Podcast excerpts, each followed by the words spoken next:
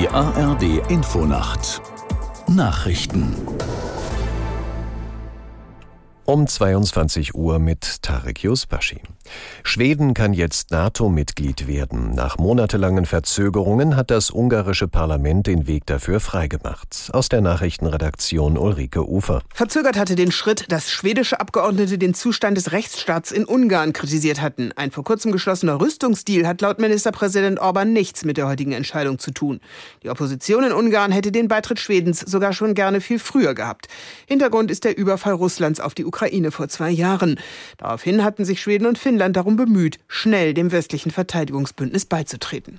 In Paris findet zurzeit eine Unterstützerkonferenz für die Ukraine statt. Bundeskanzler Scholz sowie Staats- und Regierungschefs von rund 20 Ländern beraten darüber, wie die Hilfen zur Verteidigung der Ukraine verstärkt und besser koordiniert werden können. Vor dem Treffen hat Scholz nochmal sein Nein zur Lieferung deutscher Taurus-Marschflugkörper bekräftigt.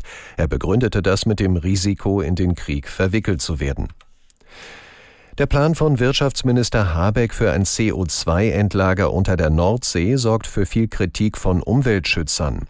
Die deutsche Industrie und mehrere Unternehmensverbände fordern, das Projekt möglichst schnell umzusetzen. Aus der Nachrichtenredaktion Hauke Schelling. Für sie wäre das sogenannte CCS besonders vorteilhaft, weil sich beim Zementmachen oder bei der Müllverbrennung nicht vermeiden lässt, dass CO2 entsteht. Und das ist auch das Argument von Habeck.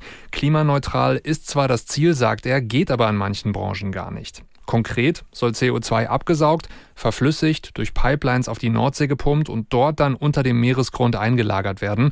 Greenpeace und auch BUND sagen, viel zu teuer und null nachhaltig. Und auch bei SPD und Grünen im Bundestag sind die Reaktionen eher skeptisch. Wenige Tage nach der ersten erfolgreichen kommerziellen Mondlandung hat Odysseus seine ersten Fotos von dem Erdtrabanten gesendet. Das Unternehmen Intuitive Machines veröffentlichte mehrere Bilder, die das Gerät bei der Landung aufnahm und die unter anderem die Mondoberfläche zeigen. Der sogenannte Lander war in der Nacht zum Freitag beim Aufsetzen auf den Mond auf die Seite gekippt. Daten können laut Unternehmen aber trotzdem gesammelt werden. Das waren die Nachrichten. Das Wetter in Deutschland. In der Nacht im Westen abklingender Regen, im Südosten und Norden gering bewölkt, Tiefstwerte plus 6 bis minus 1 Grad bei Nebelbildung. Morgen von Südwesten bis in den Osten und nach Vorpommern dicht bewölkt und stellenweise etwas Regen, sonst gelegentlich auch etwas Sonne bei 4 Grad auf Rügen bis 12 Grad in Passau. Und die weiteren Aussichten. Am Mittwoch gebietsweise etwas Regen, 4 bis 11 Grad und am Donnerstag teils wolkig, teils länger sonnig. Im äußersten Westen und Nordwesten sind Schauer möglich.